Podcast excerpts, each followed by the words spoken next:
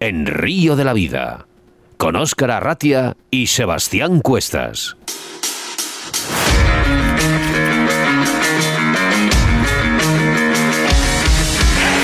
Aquí comienza Río de la Vida en Bon Radio.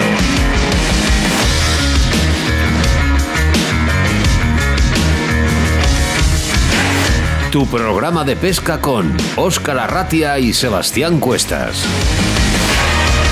Dejarme, dejarme que os cuente en secreto. Río de la Vida todavía es el único programa que tengo ese hormigueo y esa emoción como un auténtico novato de la radio y tengo que decir que esto me encanta. Bienvenidos, bienvenidas a Río de la Vida, tu programa de pesca en Bon Radio y para todos los canales de Bon en España, dar las gracias a los patrocinadores, entrevistados, oyentes por estar con nosotros otro sábado más. En vuestro, sí, sí, vuestro programa de pesca preferido. Ahora por delante 57 minutos para hablar de nuestra afición, que es la pesca, pero antes me presento, mi nombre es Óscar Arratia y a mi lado, como siempre, el capitán de a bordo, Sebastián Cuestas. Buenas tardes a todos. Os voy a hacer unas preguntillas. ¿Qué es lo que comienza ahora? De la Vida, ¿no? ¿Dónde? ¿Cómo no? En Bon Radio. ¿Os imagináis una jornada de pesca a través de las ondas de la radio? Pues este es vuestro programa, hijos. Emitiendo en directo a través de las ondas de la radio, en Bon Radio, a través de nuestro Facebook Like, en un programa muy, muy, muy especial. ¿Cómo no? 150 programas, Oscar, nos separan desde este 3 de enero del 2019, ¿no? 151 y 277 ediciones que todavía puedes escuchar a través de los podcasts. Muy bien, muy bien. Pues, ¿qué comienza ahora? Río de la Vida.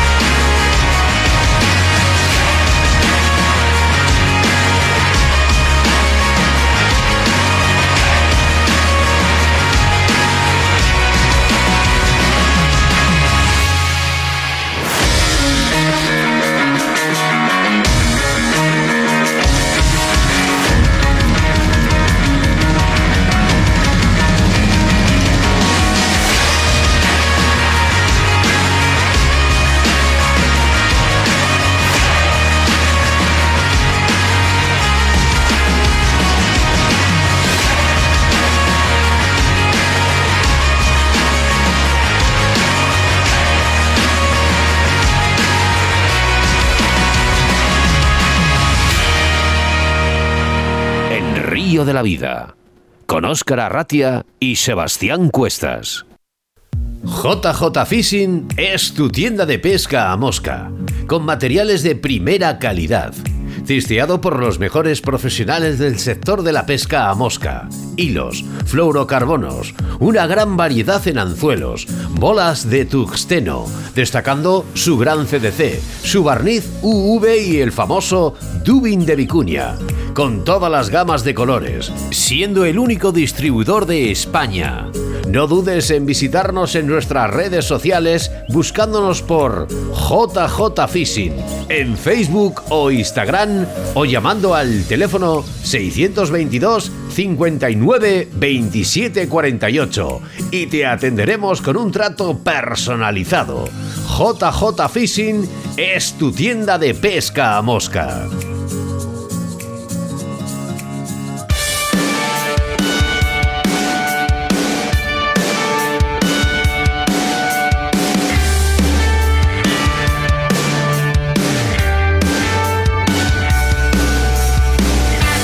Pues efectivamente, 151 programas y 277 ediciones más que interesantes en el día de hoy, además, en el que comenzamos con embalses y caudales y con Sebastián Cuestas haciendo referencia a vuestros mensajes, que nos hacéis llegar a través del 661-096645 y a través de nuestras redes sociales. Hoy hablamos del embalse de Vianarres.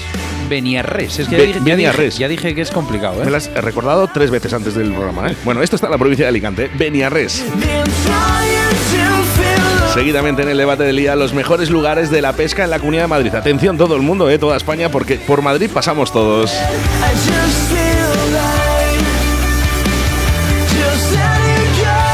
La entrevista del día, la mujer pescadora es Ángela Sánchez para hablar de la pesca de carfishing en la zona centro de España. Y bueno, pues eh, primero eh, también quiero saludar a Jesús Martín que está aquí con nosotros. Jesús Martín, buenas tardes o buenos Hola, días. buenas tardes. Orgulloso de estar siempre aquí con vosotros. Es un placer. Bueno, ya sabéis que podéis contar conmigo para todo. Y aquí estoy. Aquí te tenemos. Bueno, pues ahora sí, toca paso a nuestro patrocinador que, en el día de hoy es JJ Fishing. Si habéis oído bien en la cuña, porque es una tienda de pesca mosca con materiales de primera calidad, testeado por los mejores profesionales del sector de la pesca mosca, con hilos, fluorocarbonos, una gran variedad de anzuelos, bolas de tungsteno, destacando su gran CDC, su barniz UV y su famoso dubin de vicuña, con todas las gamas de colores, siendo el único distribuidor de España. No dudes en visitar sus redes sociales buscándoles por JJ Fishing en su Facebook o Instagram o llamándoles a su teléfono de contacto, que es el 622 59 27 48, y te atenderán con un trato más que personalizado.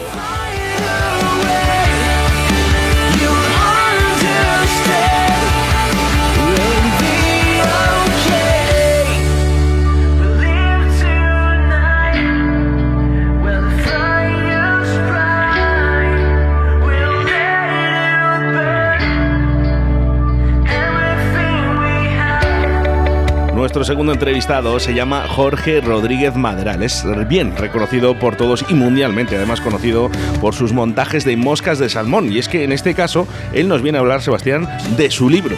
Efectivamente. De su libro que se llama La mosca de salmón. Bueno, todo un bombazo a través de las redes sociales en el que estamos muy contentos y muy orgullosos de Jorge Rodríguez Maderal, ¿eh? un auténtico especialista, por cierto, eh, biólogo ¿eh? del Acuario de Gijón. Efectivamente.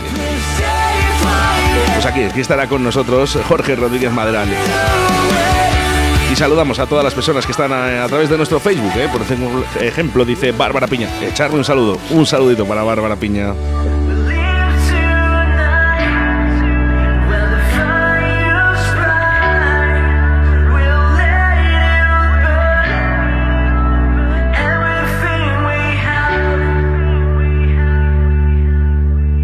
Río de la Vida, tu programa de pesca en Bon Radio.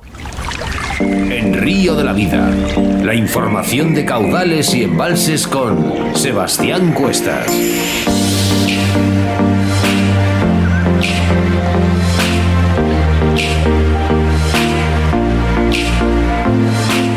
En nuestra sección de embalses y caudales hablamos del embalse de Beniarrés, situado en la provincia de Alicante.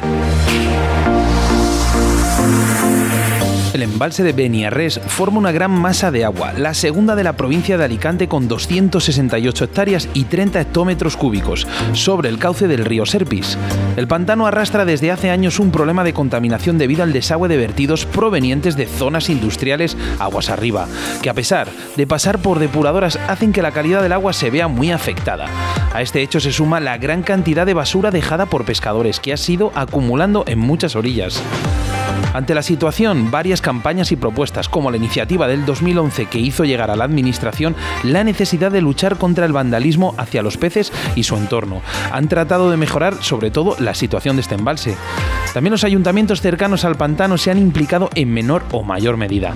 Desde luego es una tarea complicada pero necesaria, ya que tanto el embalse como el entorno lo merece. Más allá de la limpieza del mismo, dar un paseo por los alrededores está bien que justificado. El embalse es, por otro lado, amable hacia el pescador. Una vez alcanzada la orilla por uno de sus numerosos accesos, los lugares de pesca son amplios, incluyendo playas y buenos recodos para recorrer o instalarse. Esto lo agradecerá el pescador de ciprínidos, principal objetivo de los que hasta aquí se acercan, mientras que el pescador de bass buscará sus interesantes cortados. Se puede decir que Beniarres, habéis oído bien, un nombre muy complicado de pronunciar, es un buen lugar para la pesca de carpas. Hay abundantes, aunque en general de tamaño pequeño a medio. Los cebos tradicionales siguen triunfando, sobre todo las semillas como el maíz o la chufa. Además de carpas, podemos capturar barbos o esporádicamente alguna anguila, ya que aquí nuestro experto Raúl López Ayala bien nos ha contado que esta anguila es muy difícil de capturar.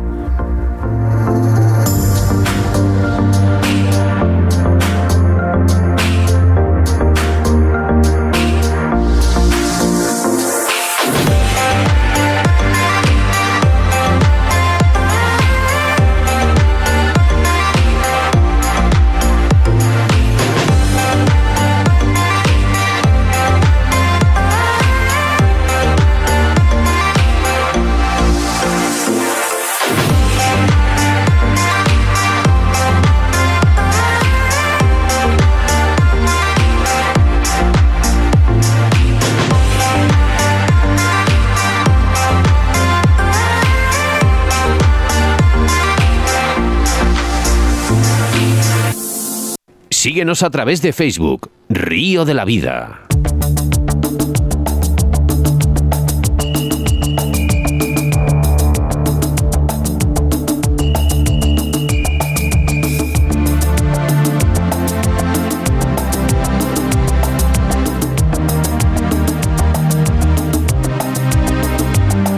Cuando pensamos en Madrid es inevitable visualizar enormes calles extendiéndose como venas de asfalto, con atareadas personas recorriéndolas y un continuo murmullo de coches e iluminadas tiendas que se convierten en un latido de la capital del país.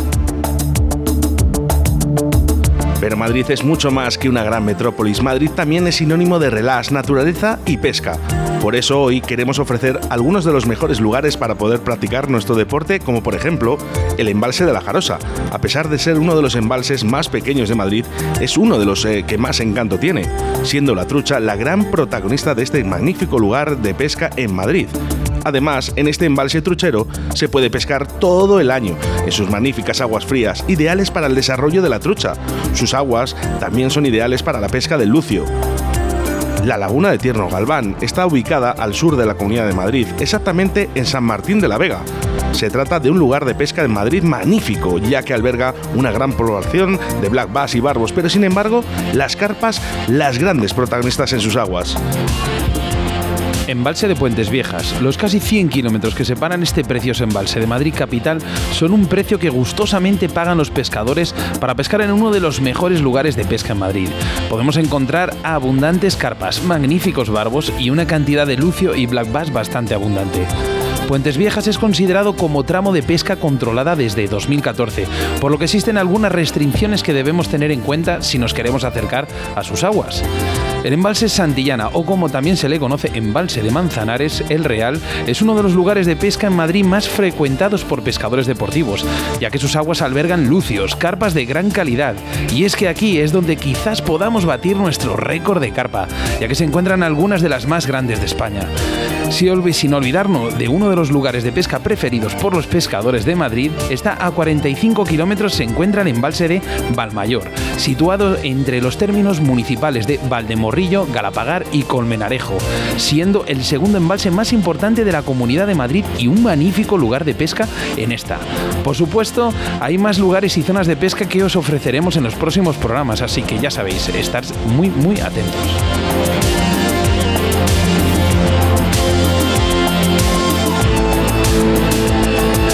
Envíanos un WhatsApp a Río de la Vida, Bon Radio, 661 09 6645. En Río de la Vida te ofrecemos nuestro invitado del día. Bueno, pues hacia Madrid vuelan nuestros micrófonos para hablar de car fishing con Ángela Sánchez. Buenas tardes, Ángela. Buenas tardes, Oscar. Buenas tardes, Sebastián. ¿Qué tal? Uy, qué bien, Sebastián. Todo el mundo me llama Sebas. Pero muy bien. No, no, no. Tu mujer te llama Sebastián cuando se enfada, que yo lo he visto. sí que es Su verdad. chico. Eso sí que es verdad. ¿Qué tal, Ángela? ¿Cómo estás? Pues mira, yo no estoy enfadada de momento, ya no. Bueno, por fin, ¿eh? a través de los micrófonos y, y parece mentira, ¿no? Pero hoy parece que todo hablamos de Madrid, car fishing y mujer. En los últimos años eh, está muy relacionado esta modalidad con las mujeres. ¿Por qué tiene tanto éxito el car fishing? Bueno, a ver, yo desde mi humilde opinión, que creo que en esto habrá un gran, debate, donde creo que habrá muchísimas opiniones. Yo desde la mía, yo creo que todo viene siendo un poco el boom de las redes sociales. Yo creo que esto ha abierto un poco el campo para todos. Yo creo que también ha habido muchos más pescadores hombres en estos tres últimos años. Pero la mujer yo creo que ha dado el salto porque, no sé, se ha visto, mm, ¿cómo decirlo? A lo mejor eh, que se puede hacer, que mm, no sé, quizás que hay más mujeres pescando, entonces ya no tienes por qué echarte una pareja o, o quizás amigos que te acompañen, sino que ya hay chicas que ya decimos, oye, ¿por qué no te vienes? Yo, yo, por ejemplo, amigas, y les ha gustado, lo han probado y creo que es un poco el boca a boca y esto de las redes sociales creo que ha ayudado. Es mi opinión, ¿eh? No, no, está muy Que bien, porque eh, eh, no, también pierdes esos miedos, ¿no? A poder ir solo. Sí, pero al final el, el- el car fishing, eh, eh, con la, digamos con las mujeres, con vosotras, está muy ligado. Pero, por ejemplo, otras modalidades, me cuesta ver mujeres pescadoras. Sí, yo creo que la pesca con mosca, por ejemplo, pocas mujeres he visto, pero también las hay, ¿eh? O sea, yo creo que también. Y- y muy buenas. la pesca del black bass también hay menos, pero cada vez se va haciendo un poco más, ¿no? Yo creo que que esto cada vez va, de aquí a los dos años quizás estemos hablando de esto, que haya otra vez otro boom y me estés diciendo, oye, ¿por qué hay tantas ahora en esto? No, no, no, o, no, o, quizás eh, se acaba el debate, ¿no? Porque somos eh, igualmente, ¿no? Hombres y mujeres, que es lo que, pues realmente se, trata, ¿no? Eh, por ejemplo, ¿no? En el año, en este año, en la gala de pesca, ya hubo bastantes mujeres en esta gala. Creo que la próxima gala, mm, esperemos que el día de mañana seamos 50 y 50, que es lo que debe ser. vamos al punto cero, Ángela, y nos queremos saber un poquito esta historia, ¿no? ¿Por qué empezaste a pescar?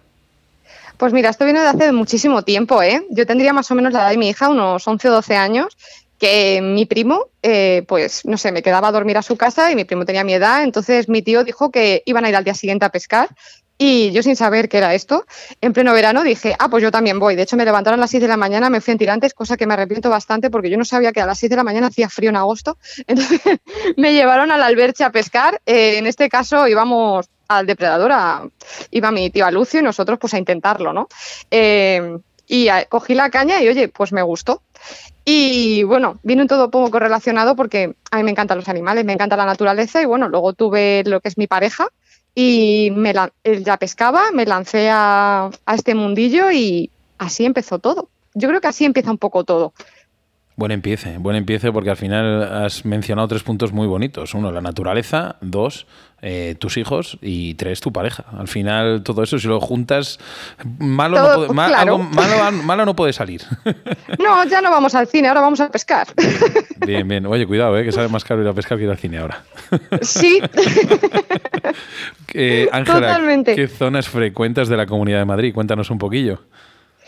Pues a ver, de la Comunidad de Madrid, eh, que puedo frecuentar cualquier sitio. La verdad es que la zona norte me gusta mucho eh, porque es donde realmente hay más agua, evidentemente, que la zona sur. Es que en la zona sur casi no hay agua. Entonces tiene que ser mucho la zona norte, como habéis mencionado, el embalse de Valmayor.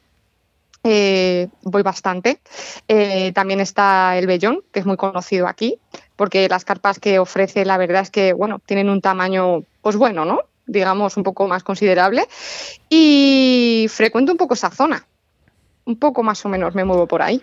Comenzó el programa Oscar diciendo que Madrid al final pasamos todos por ahí. ¿Eso, ¿Eso realmente se traduce en que tenéis una buena población de peces?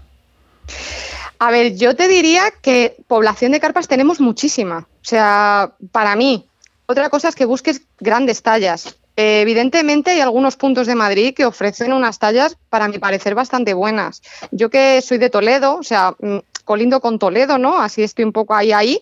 Eh, por ejemplo, en Toledo creo que hay más mini talla, por lo menos a donde he ido yo, y la cantidad de peces, pues yo creo que siempre he pescado comunes en Toledo, nunca he sacado una royal, y si en cambio Madrid ofrece peces muy bonitos. Aparte de tener, pues eso, en algún punto así clave puede sacar algo curioso. Ten cuidado por Toledo porque tenemos ahí un bichejo que se llama Raúl López Ayala que anda por ahí eh, eh, en todos los ríos. Sí, sí, sí. Lo sé. Si te dan a elegir, si te dan a elegir eh, entre río o embalse, ¿qué prefieres? Yo 100% embalse. 100%. Lo digo así porque el río me gusta algo menos. para mí el río tiene muchas más trampas, por así decirlo. Yo soy una persona que cuando voy a pescar eh, llámame vaga a lo mejor, pero me gusta mucho desconectar y estar bastante tranquila y el río te ofrece más trabajo. Es verdad que como voy con la niña y eso, pues quitarme trabajo me supone que aparte de despejarme, pues estoy algo más tranquila, ¿no?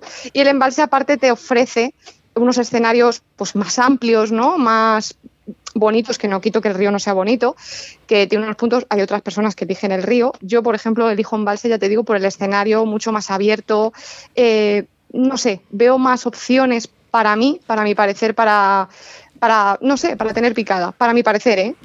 También digo, mi opinión. Una cosa, tú eso lo dices, por ejemplo, para no tener que preocuparte de que si hay más tiro, menos tiro en el agua, tal. Sí, y enganches, sí, sí, como los odio. Creo que estaba entendiéndote lo que querías decir, ¿no? Pero bueno, creo que, eso es pues una de las razones por la que te es más cómodo el embalse, ¿no? Bueno, si, hablamos de esas jornadas de pesca, antes de empezar, que fíjate, te voy a decir incluso días, yo conozco a varios compañeros, que ya sabes eh, quiénes son nuestros amigos, donde nos dicen que plantean meses incluso eh, esta estrategia, ¿no? ¿Cómo lo plantea Ángela Sánchez, una jornada de pesca de carfishing? Pues a ver, eh, a ver, eh, yo tengo varios puntos que siempre miramos, ¿no? Antes de salir, que son, por ejemplo, desde saber la alimentación al sitio al que voy. O sea, si voy a un sitio que me planteo una jornada, que para mí una jornada es echar días, no solo, pues voy a probar este sitio una tarde, no. Para mí es echar días, supongo que os referís a eso. Eh, saber la alimentación, muy, muy importante, el tiempo que vaya a hacer tanto si hay viento, lluvia, la luna para mí también es súper importante porque cuando hay luna llena la verdad es que yo no pesco nada. yo no sé quién tiene esa suerte, yo todavía no. Eh, las presiones que haya. Eh, eh, una buena ubicación quizás del sitio donde vaya a tirar las cañas, sobre todo los fondos, ¿no? Sobre todo si hay rocas, para evitar, ya te digo, enganches o donde vaya a caer el cebo y tener por lo menos un poquito de oportunidad de tener ahí un, un pececito. Y bueno, tener el equipo adecuado, las herramientas son fundamentales en este caso, y el cebado adecuado con eh, la época del año a la que vaya, claro. Sí, las, presiones, eh, las presiones es eh, en todas las pescas, además tiene un significado. Y lo de la luna, creo que fue el padre de Sebastián Cuestas, Pedro Retrógeno, que me lo comentó, ¿no? que al tener luz podían comer y porque ven mejor además. Y bueno, pues tiene todo un, significado, pero sí que luego hay gente que dice que también con luna llena también se pesca muy bien. Pero bueno, esto cada uno pues valoramos pues dependiendo de los días que vayamos a pescar.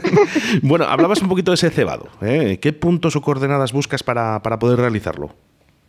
A ver, yo, por ejemplo, eh, me gusta mucho pescar en charcas, ¿vale? Más que en embalses, busco sitios así pequeñitos y por lo tanto busco eh, las orillas, debajo de árboles, que es donde pueda también buscar el pez refugio, ¿no? Unas sombras, comida, que es lo que le vaya a caer. Yo busco mucho esos puntos, sobre todo en charcas, porque es donde más frecuento. O sea, hablo así un poco por lo que busco yo. Quizás en embalse eh, buscas un poco ya las profundidades de más o menos, pues escuchas, ¿no? Siempre preguntas y más o menos te dicen, pues mira, a este punto más o menos y en esta poza cae, pues vas buscando un poco donde vayas a tener más oportunidad. Sí que es verdad, eh, Ángela, si entramos ahora en el mundo de los saborizantes, que a mí me encanta porque, bueno, vimos en Car Madrid, o en muchas ferias se pueden ver esa gran variedad, esa locura de, saborizantes que puede haber. Hay mucha gente que no es partidaria, que es muy clásica, y otra gente que, oye, pues si están es por algo. ¿Tú eres partidaria de ello? De ello? Yo soy súper partidaria. Yo hay gente, es verdad, que prefieren pescar incluso sin sabor, sin olor, sin nada de nada. Y oye, ahí están y pescan veces, ¿eh? pero yo es verdad que los utilizo bastante. Es verdad que yo utilizo más saborizante que lo que es el flumino. el flumino, si acaso, si acaso, eh, estamos pescando así con semilla y ponemos a lo mejor un montaje con plástico, quizás utilice eso para lo que es atraer al pez. Si no, los saborizantes, eh, siempre. Los saborizantes es que siempre. O sea, el cebado va con saborizantes. ¿Alguno en concreto, Ángela? A mí es que me gustan mucho los dulces. Entonces, a mí la chufa, fresa, piña, piña. Lo de, morcillo, no es que le guste el dulce, es que le gusta el turrón casero que hago yo. Ese es el dulce que le gusta. Ahora podemos, podemos abrir otro abanico, los anzuelos. Eh, es un mundo bastante complicado, hay una variedad brutal, brutal, ya no solamente en carfishing, sino en muchas modalidades. Y cada uno pues es como los colores, los saborizantes, eh, en este caso en salmónidos, las, las plumas, todos tenemos una preferencia, no hay unos mejores que otros. ¿Cuáles, cuáles utiliza Ángela Sánchez?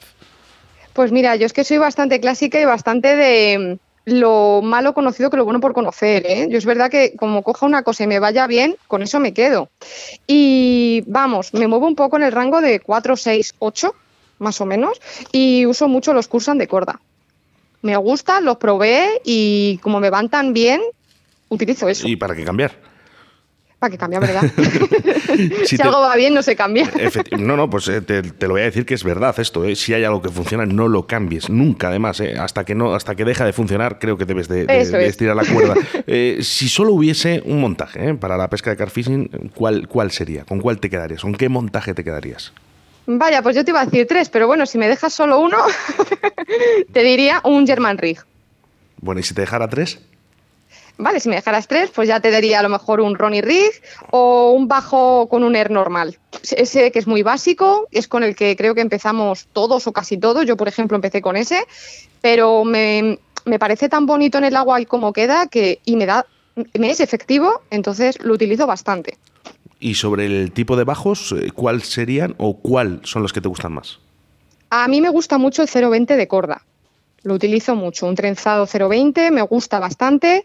Y ya si, bueno, me vengo un poco arriba, ¿no? Me voy a un sitio así más específico, pues quizás ahora también he probado los 050 de boom de corda de fluorocarbono con un Ronnie Rig queda bastante bien, o si no hago un combi de un 0.30 con un empalme de 0.20 trenzado y también me suele ir bien. ¿Apuntado queda, eh, Ángela? ¿Te has apuntado? Pues genial. Apuntado, apuntado, perfecto, la verdad. Oye, sí que es verdad que dices que eres eh, partidaria de, aguas paradas, embalses, ¿no?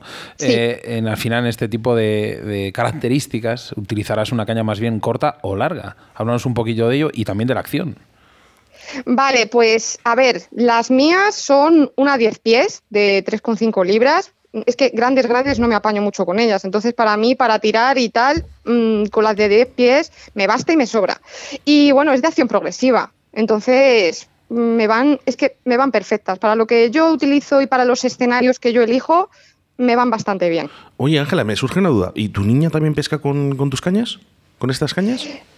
A ver, mi niña, la que le dejes, te lo pesca. Pero también tenemos una de seis pies para ella y, a ver, yo te lo voy a decir, utilizamos mucho la de calón chiquititas, para ella le van genial. Por ahora con eso se apaña, pero vamos, que ya dentro de nada me cogerá en altura, así que le dejaré las mías. ¿Qué edad tiene, Ángela? ¿Cómo? 11, 11, 11, 11 años. ¿Qué edad tiene? 12 me cumple en mayo, ah, así que imagínate. Bueno, es que... pues ya está entrando una edad en la que la pesca, que no la suelte, ¿eh? que no la suelte, que vienen unas edades un poco complicadas. No, sí, sí, yo prefiero. Digo, trata a todos tus amigos mejor que a la discoteca y yo me los llevo por ahí. Nosotros tenemos un terremoto que se llama Leire, que es la hija de Sebastián Cuestas, que cada vez que ve el río eh, tiene que pescar. O sea, está constantemente intentando ponerse el va de cualquier momento para, para intentar pescar. Pues genial me alegro muchísimo de que sea así. y él también, supongo. Sí, no, la verdad que sí. Lo que pasa es que, bueno, ahí entramos ahora en un mundo un poco complicado. es, es fácil el querer aprender y es más difícil el saber enseñar. Sí, sí, porque la paciencia muchas veces nos juega malas pasadas y sí, pero vamos, que ellos nos dan una lección, ¿eh? Que para mí, vamos, mi hija me sopla la oreja muchísimo, me la moja, pero bien. bueno, Ángela, continuando la entrevista, eh, tocamos un punto un poco complicado, la normativa en diferentes comunidades cambia de una manera o de otra, pero sí que es verdad que todos al final acabáis, eh, digamos, eh, con el mismo punto, el tema del hacer, realizar las noches pescando y demás. ¿Ahí en Madrid os pasa lo mismo? ¿Cambiarías alguna cosa? Uf, a ver, sobre todo las multas, qué, caras son en Madrid, ¿eh? no sé vuestras comunidades, en Extremadura sé que es más barato, pero madre mía, en Madrid, Dios mío. Sí, sí cambiaría, sobre todo eso. Eh, pero bueno, hasta que no cambie también nuestra mentalidad, yo veo normal que no nos dejen hacer noches. Si vas a Francia y no ves nada tirado en el suelo, aquí te llevas las grandes sorpresas, ¿no? Pero bueno, y luego en el cuestión de la normativa, quizás ahora también no sé en otras comunidades, pero aquí no nos dejan cebar con barco, solo nos dejan llevar lo que es el montaje, pero sin cebado. Entonces también cambiaría eso. Bueno, Porque ya que metes un barco que no te dejen cebar, pues es un poco contradictorio. Nos vamos, nos vamos al 661-096645, preguntas de nuestros siguientes. Dice, ¿cada cuánto tiempo revisas el cebo? En el caso de que no haya picada. Pues a ver, dependiendo un poco del escenario que vaya, eh, sobre todo la población de cangrejo que haya también y de la época del año que vaya, pero vamos, suelo dejar bastante la postura porque confío bastante en mis cebos. ¿eh? Yo lo que llevo y además mm, utilizo mucho plástico, entonces si hay cangrejo también me da un poquito de igual, pero vamos, confío bastante, pero si no, pues nada, a levantarse toca y a cambiar el cebo cada seis horas, siete, por ahí. Es bueno, es bueno confiar. Yo, yo creo que sí. Eh, yo creo que nunca habíamos tocado, ahora que está comentando el tema Ángela, del tema del plástico. Sí. O sea, al final es una cosa que no hemos tocado aquí en Río de la Vida, lo hemos oído. Explícanos un poquillo este sistema del, plástico. Pues. Porque será un plástico biodegradable, me supongo, ¿no? Claro, hombre, son los maíces. te lo digo desde la, mayor, desde la mayor ignorancia del mundo, Ángela. Pues nada, yo la verdad es que lo hago todo bastante fácil, ¿eh? o sea, no, no hago cosas muy difíciles. Yo cojo maicitos de sabor, los pongo en el montaje y tal cual, con el cebado. y ya está. Yo no me complico más la vida. Y la verdad, es que me dan muchísimos resultados. Eh, quizás el boite se te machaca muchísimo más y yo con el plástico que estoy más tranquila, ya te digo, como me gusta ser tan tranquila y un poquito vaga, pues lo tiro y me, me sale mejor.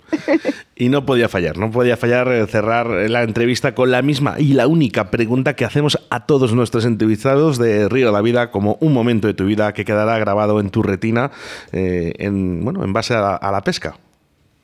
Pues en base a la pesca yo creo que el mejor, el mejor, ver a mi hija sacar por primera vez un pez, el cogerlo, yo creo que es el, lo más bonito que puedes ver. Y otro así, a lo mejor tan bonito, la primera vez que fui a Francia y vi un esturión, y bueno, nos tocó una barca, pues tipo del retiro, grandísima, la verdad, para cebar. Tuvimos la gran suerte que nos tocó la grande, vaya. Y verlo saltar al lado nuestra como si fuera un delfín, bueno, fue un momento, yo creo que increíble para mí. O sea, que nunca había visto eso y de hecho yo todavía casi ni pescaba, más bien hacía de acompañante. Entonces, para mí ver esas dos cosas han sido brutales. Eh, has estado en Francia, eh, eh, ¿has estado en Portugal de casualidad? No, no he ido y fíjate que es el país vecino y pilla la de Huelva y mira que está en Huelva, pero no. Bueno, se, habla y se rumorea de, sus grandes carpas. ¿Sí? Sí, sí, sí. De hecho, eh, me recuerdo ahora mismo un programa ¿no? en el que fueron eh, bueno, dos campeones de un, un, torneo que se hace ahí en Portugal en el que realmente sacaron unas carpas bastante grandes. Era, creo que los ganadores eran de Zamora que me perdonen si me están escuchando en estos momentos, y no, y me he equivocado, ¿eh? pero fueron a Portugal y había grandes carpas. Sí, sí, es algo que creo que tengo pendiente, pero bueno, ya sabéis cómo van las vacaciones con niños, entonces si pillas o no pillas y tal, entonces eh, eh, queda pendiente para ir. Yo es que puedo viajar poco, pero si puedo, viajaré.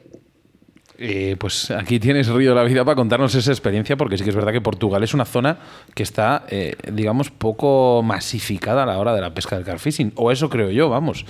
Pues nada, si voy te escribo, ya sabes. Un día me invitas y hablo de ello. Bueno, pues Ángela, ha sido muy explícita, me ha encantado tu entrevista, me ha encantado lo que has dicho. Fenomenal, tus explicaciones, tus experiencias con tu hija y todo han sido maravillosas, la verdad. Ay, pues muchísimas gracias, porque estaba súper nerviosa y digo, madre mía, verás cómo tartamudeo y todo, pero una mira, charla, Una charla entre amigos al final. Que no, que no, que no has tartamudeado en ningún momento. Ha sido muy, muy explícita y me ha, encantado lo que, lo que has dicho, tu experiencia en la pesca, maravillosa. Y Ángela, podemos destapar una cosa, que has tenido otra sorpresa de parte de Río La Vida, de que el próximo año me han dicho por ahí que va a estar por Valladolid.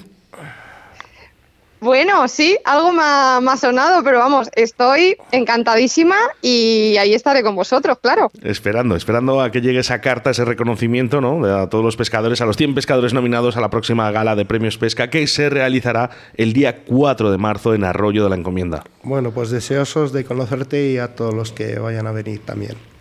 Ángela, muchísimas gracias y eso de que te pones nerviosa, nada, ¿eh? vamos, como si, como si lo hicieses todos los días. Nada, el próximo día va. Será mucho mejor. un abrazo muy fuerte para ti y un besito muy fuerte para tu niña. A vosotros. Muchísimas gracias, chicos. Adiós. Envíanos un WhatsApp a Río de la Vida, Bon Radio, 661 09 6645.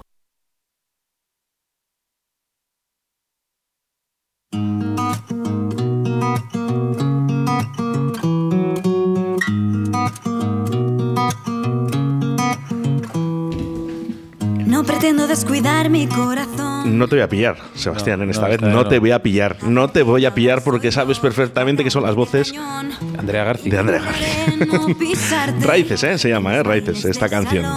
Me gusta la de fuego, fíjate. ¿Sí? No sé, me da más. hay, cuatro, hay cuatro canciones. ¿Te gusta, eh, Andrea? Sí, sí, sí, claro. Que quieres, Seba, lo decimos los dos a la vez, como siempre ya.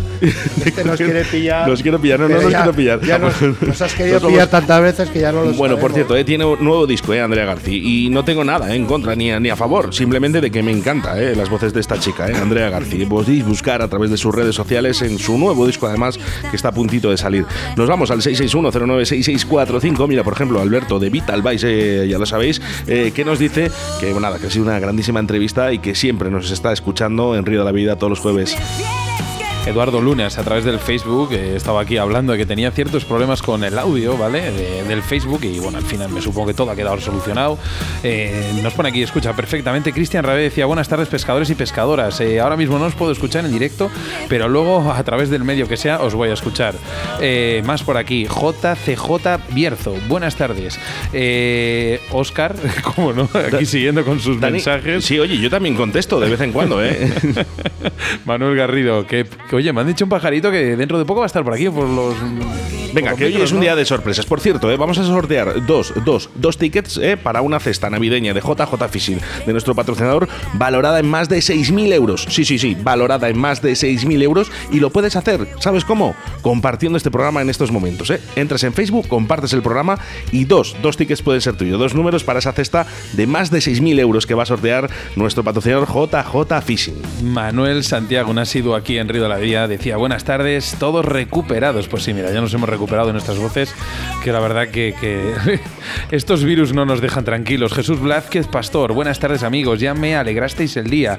Más por aquí, Jesús Blázquez también nos seguía hablando, Antonio Cenamor, hace poco hemos estado con él, es un tío de maravilla, Oscar, y yo creo que hace mucho por Río la Vida. Uf, no lo dudes, no lo dudes. De, todas maneras, mira, le tengo que llamar, ¿eh? porque está esa barbería ibérica, ¿eh? un auténtico documental, por cierto, ¿eh? enhorabuena, enhorabuena a Between Lines Productions, porque ha sido todo un éxito ese documental que ha salido de Río la Vida, de, de, bueno, pues de la radio al río, ¿no? Que ya podéis ver en Caza y Pesca. Cuatro años, creo, de grabación, si no me equivoco. Mm, pues sí. o sea que imaginaros lo bien hecho que está, ¿eh? Después de cuatro años, tan solo con entrar en, en el canal de Caza y Pesca en Movistar Plus y buscar de la radio al río. Y sí, efectivamente, la próxima semana estará con nosotros Manuel Garrido hablando de surcasting. Con sangre fría, que me alegro por los dos.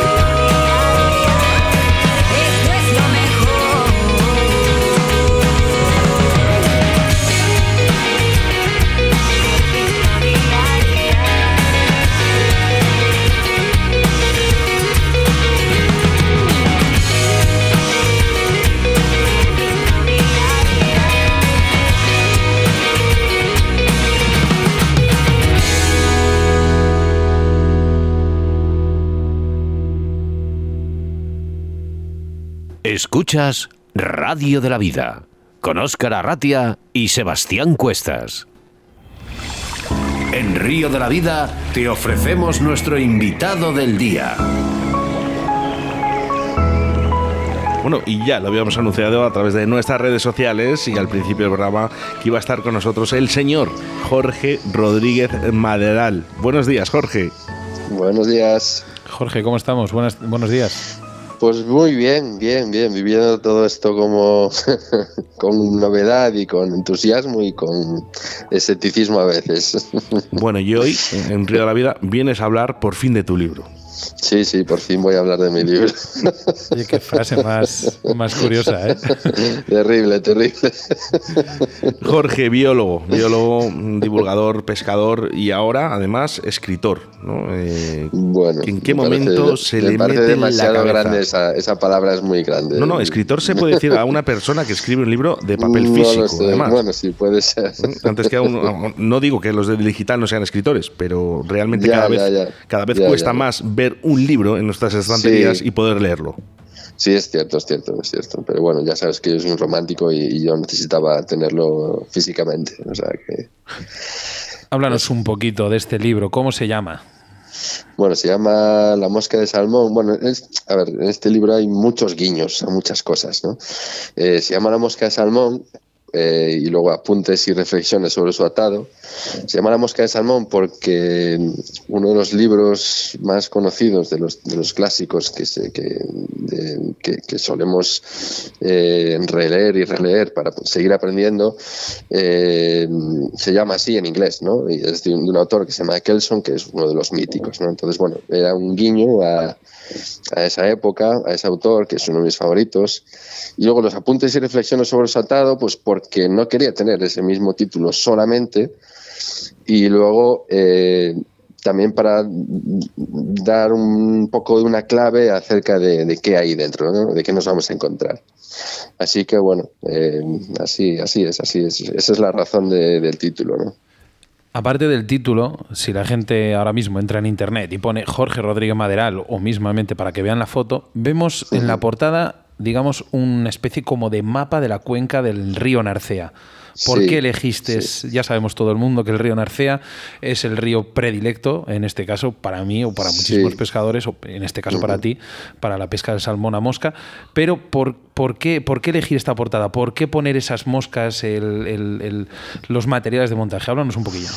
Bueno, como, como os digo, para mí está lleno de significados. Esta portada eh, algunos significados se desvelan leyendo el libro y otros, bueno, simplemente con tener un poquito de conocimientos de, un poquito de historia de, nuestra de nuestra pesca, mosca de pesca de salmón, pues pues pues te puedes dar cuenta ¿no? del guiño. Este mapa es un, uno de los mapas que tiene eh, que trae el libro de la pesca de salmón en España eh, del Marqués de Marzales. Es un libro del año, yo creo que, si no tengo el original en casa, creo que es el año 70 o menos, de los que aún editaba el Icona. Es una joya que, aún poca gente tiene.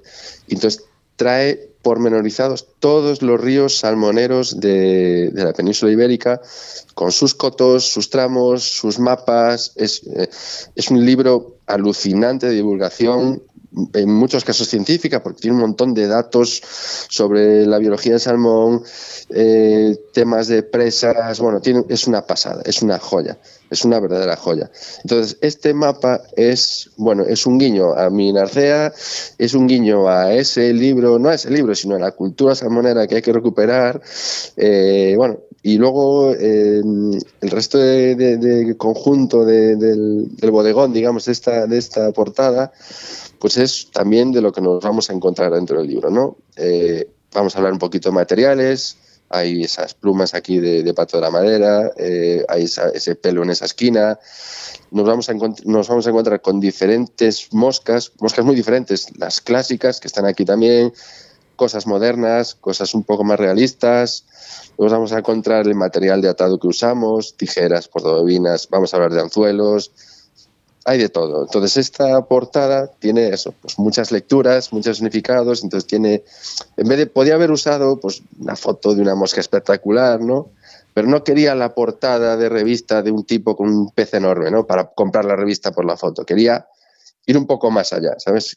Que tuviera un poco más de significado. Entonces, bueno, ya lo estoy estropeando porque estoy desvelando todo, toda la magia que tiene, pero bueno, para mí, quiero decir que, a ver, para mí esta portada y muchas cosas del libro, muchas esquinas de este libro, tienen un significado un poco, digamos, más profundo, que lo hace muy mío, entonces como he elaborado casi todo, casi todo en este libro, yo le, encuentro, o sea, puedo describir bien, puedo, puedo daros una idea de, de todo lo que encierra cada, cada página, ¿no? Entonces, en este caso, la portada, pues encierra todas estas cosas, que para mí por eso es especial, digamos. Jorge, me surge una duda, y, como mm. encima eres buen amigo mío, mm, te la tengo que hacer además en directo, porque sé que me vas a responder. ¿Cuántos libros hay que leer para poder escribir un libro como este?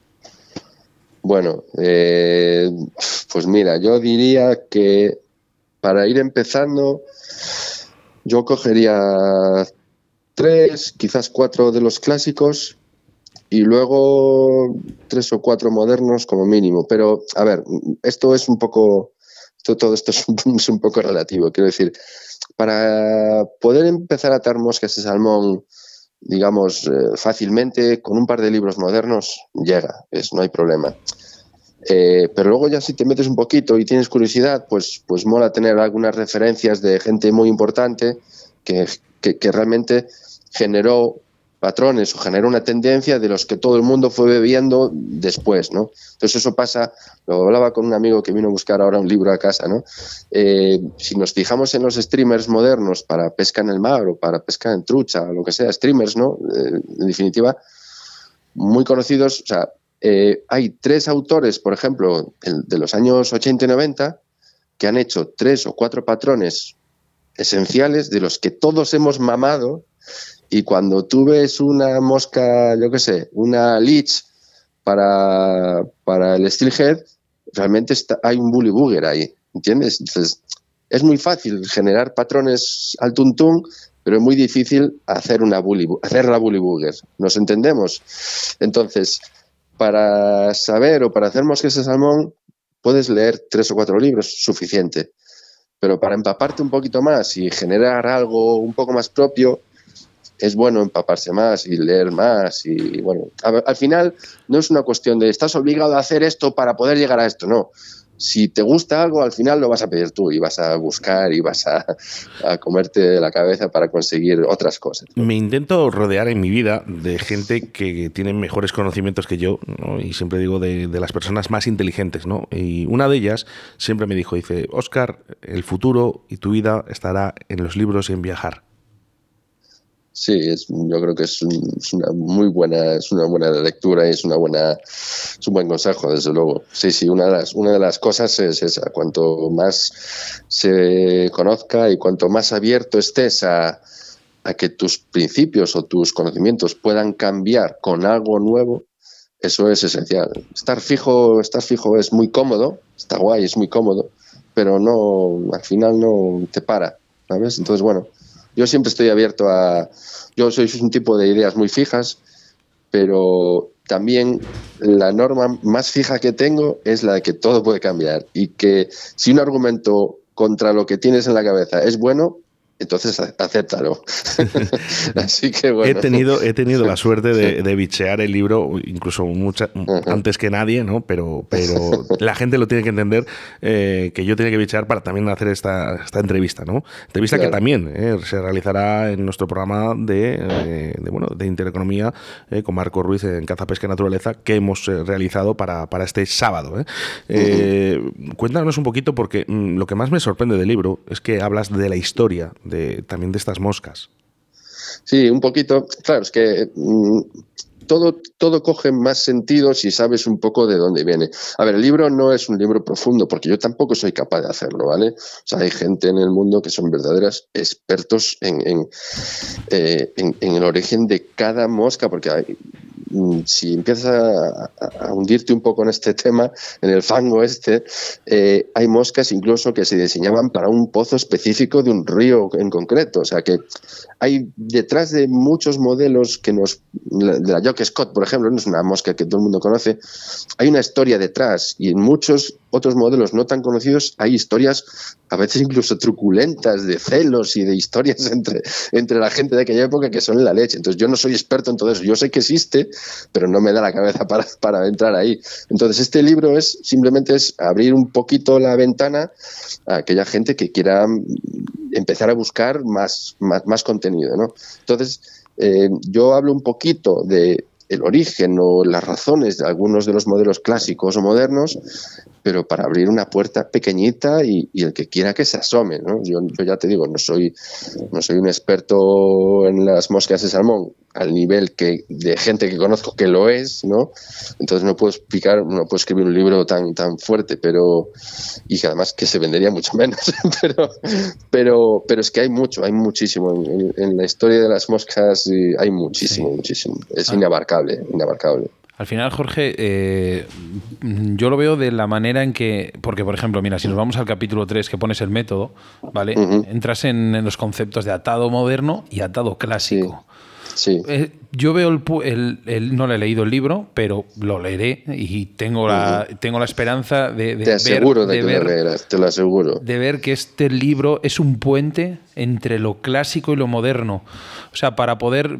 Me explico, o sea, viendo eh, ahora mismo el índice se puede entrar desde, o sea, hay muchas veces tú bien has dicho que tienes que leer varios libros, ¿vale? Para poder mm. escribir un libro como el que has escrito tú.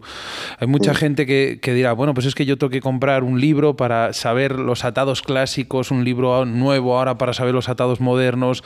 O sea, digamos que puede ser un puente este libro para la gente que sepa diferenciar y a la vez poder hacer atados modernos y clásicos. Sí, sí, sí, totalmente, totalmente. Este libro, eh, por lo generalista que es, porque trato de... Eh, a ver, yo creo que sin, no podemos hacer cosas modernas sin entender un poco el pasado. Entonces, bueno, he querido eh, mm, plasmarlo todo porque, como decía, quiero que sea una puerta abierta para que el que quiera acercarse lo tenga todo en, en un libro. Eh, todo para poder empezar, ¿vale? Esto es como lo de como lo de la universidad, ¿no? Que te enseñan un montón de cosas y te sirven para, pero luego tienes que, seguir, ¿no? Esto, eh, aquí vamos a ver eh, técnicas de atado moderno, aunque el atado moderno es interminable, eh, aquí he recopilado técnicas y patrones modernos que, bueno, ya te digo que todo esto sigue evolucionando, entonces no son estos cuatro que muestro, hay muchos más. Luego he atado, he mostrado patrones clásicos también estándar que sirven para hacer un montón de cosas más, ¿no? Entonces, eh, el que quiera tener una idea muy general de lo que es un concepto tan amplio, tan amplísimo como es el de la mosca de salmón, sí, por supuesto, va a ser muy útil. Lo tengo, lo tengo clarísimo. Y sobre todo va a ahorrar muchas horas de búsqueda entre libros en inglés. Eh, lo que vas a quitar son años, de trabajar mucha gente que, claro, que, que lo que todos queremos es llegar allí y, saber eh, todo en, dos minutos, ¿no? Bueno, pues claro, de un libro como este. Y si puede, y si puede ser gratis. Eso es. pero, pero sí, es cierto que, que yo creo que yo creo que va a ser útil en ese sentido porque porque va a ahorrar, sí, sí, va a ahorrar mucho tiempo y muchas quebraderas a, quebraderos de cabeza a gente que, bueno, que a lo mejor no entraba en esto por, por, o, por, pereza o por dificultad muchas veces de, de, acercarse a la información, ¿no? de llegar a la información. Entonces, bueno, yo, yo creo que, que va a ser útil, yo creo que va a ser útil a, a gente, sí. Hola Jorge, yo quería hacerte una, ¿Qué tal? una reflexión que he visto, ¿no? Que, estamos muy metidos ¿no? en el concepto de lo que es la mosca de salmón purista y tal, pero, pero ¿cómo ves tú el, concepto de coger los salmones que ha pasado recientemente, ¿no? De, de cogerlos con ninfas simples y sencillas, ¿no? Entonces, eso ha revolucionado un poco el concepto de pescarlos con mosca, ¿no? Eh, tú tratas de que un salmón suba arriba a superficie a coger una mosca muy bonita, con unos plumajes maravillosos, pero eh, también es efectivo una ninfa simple y tal que va bajando por el fondo. ¿Cómo ves eso? ¿Cómo, cómo lo conceptúas tú? Bueno, yo, yo creo que, mm, como buen gallego, creo que todo es, todo es relativo, ¿no? Entonces yo, yo eh, a mí no me importa, no me importa cómo se pesca el salmón, ¿vale? Yo tengo mi elección personal de todo lo que existe, elijo lo que me gusta y, elijo mi parte romántica y tal y cual, y bueno, puedo elegir una mosca clásica o una más moderna, pero tengo mi forma, digamos, personal de elegir cuál es la opción que yo cojo, ¿no? Lo que sí me importa, lo que sí me importa no es la forma de pescar que tenga la gente, que cada uno es libre de elegir, ¿no? Pero sí me importa, si me cabrea, digamos, qué se hace luego con, con los peces, ¿no? Entonces, claro, teniendo en cuenta la situación que tenemos en nuestro país de los peces, con, cómo están, ¿no? Creo que nuestra obligación como pescadores pues es tratar al pez de una forma, ¿no? También lo plasmo en el libro, en cuatro, en cuatro pinceladas, pero bueno, realmente a mí no me molesta, digamos, no tengo, digamos, aunque tengo mis prejuicios, obviamente, no me molesta que la gente pesque a lo que quiera. Sí. Me molesta más lo que se hace luego con el pez. Eso sí me molesta más, porque además si digamos, si dijéramos que, el pez es tuyo, entonces lo pescas como te da la gana, vale, pero es que no es el caso, ¿no? Entonces, claro, el pez es, pez de todos, de los pescadores, de los no pescadores y de las generaciones futuras. Entonces, claro, ahí yo ahí tengo que pararme. Yo, me paro ya ahí, no, señores, aquí, allá, allá entonces ahí ya, me puedo enfadar, ¿no? pero, pero, Sí, perdona, continúa, Jorge, que te he cortado. No, no, que, sí, es, es, así, vamos, yo, te digo, a mí no me importa que, la, pesque, la gente pesca con ninfas, no, no me importa en absoluto. Vemos aquí en, el índice, en los apéndices, por ejemplo, que hablas eh, de la presencia en la red, las páginas web, las redes sociales, las tiendas de referencia. A mí esto me ha, me ha recordado un poquito a cuando hablábamos eh, de esos, cuando estabas, eh, los vídeos que aparecías en los montajes, los íbamos comentando y demás, de, de la dificultad de encontrar cierto material y hoy en día Internet, esa facilidad que nos da, pero todavía, eh, todavía sigue existiendo esa dificultad para encontrar cierto tipo de materiales. Hablas de ello en el libro. Sí, sí, hablo en, el apéndice, en, el apartado de materiales, hablo de todo un poco, de cómo está el ambiente, de, todo esto, y luego en los apéndices sobre tiendas de referencia, sobre páginas web y tal y cual, es, son eso, es una referencia para el que no tenga ni idea, sepa dónde empezar a buscar. Y, lo que yo anoto ahí es muy pequeño, es un mundo muy pequeño, es, nada, es nada, es un 1% de, lo que, de las posibilidades de, de, encontrar materiales o gente que te puede enseñar o, o, tiendas de referencia o tal y cual. Entonces, bueno, es una forma de ayudar simplemente a aquel que ha decidido abrir la ventana y entrar para que empiece. Y luego hay, hay mucho más, muchísimo más.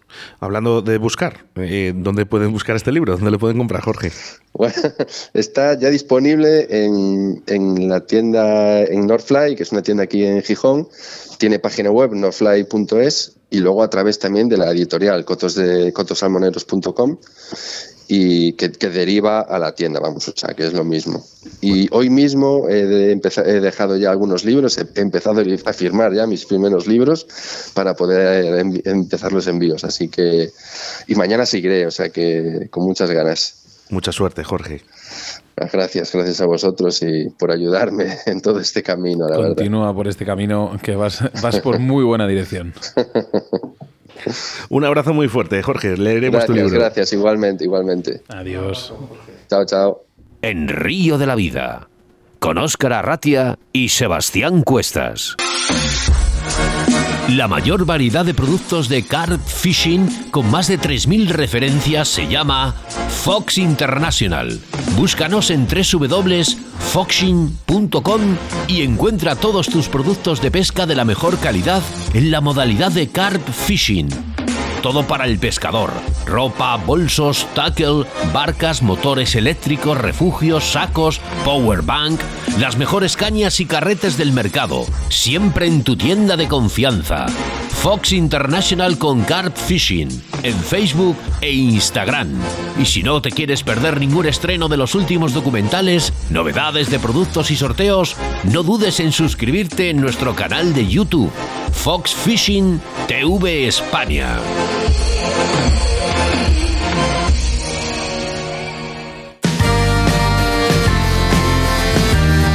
Bueno, pues hasta aquí un nuevo programa más de Río de la Vida a través de Bon Radio. Buenos días, porque este programa va a ser emitido este mismo sábado, programa 151 para hablar de la pesca en Madrid con sus mejores zonas y car fishing con Ángela Sánchez.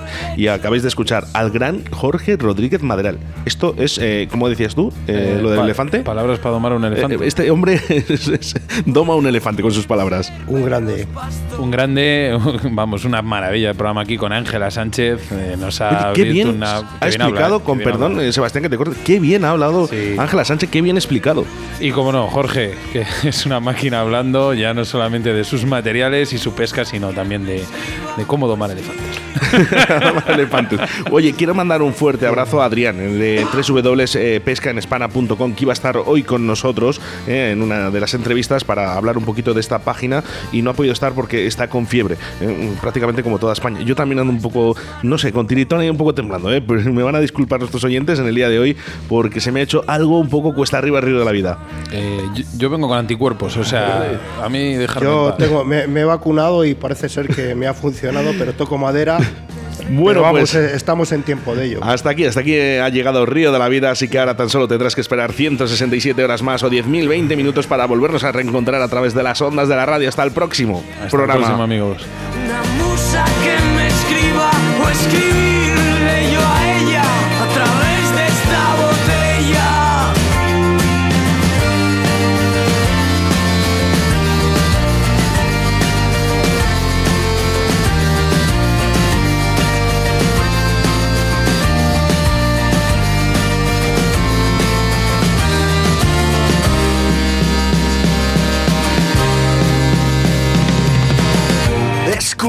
estu lotuta. Aske izateko asmori Eskuak ez du lotuta.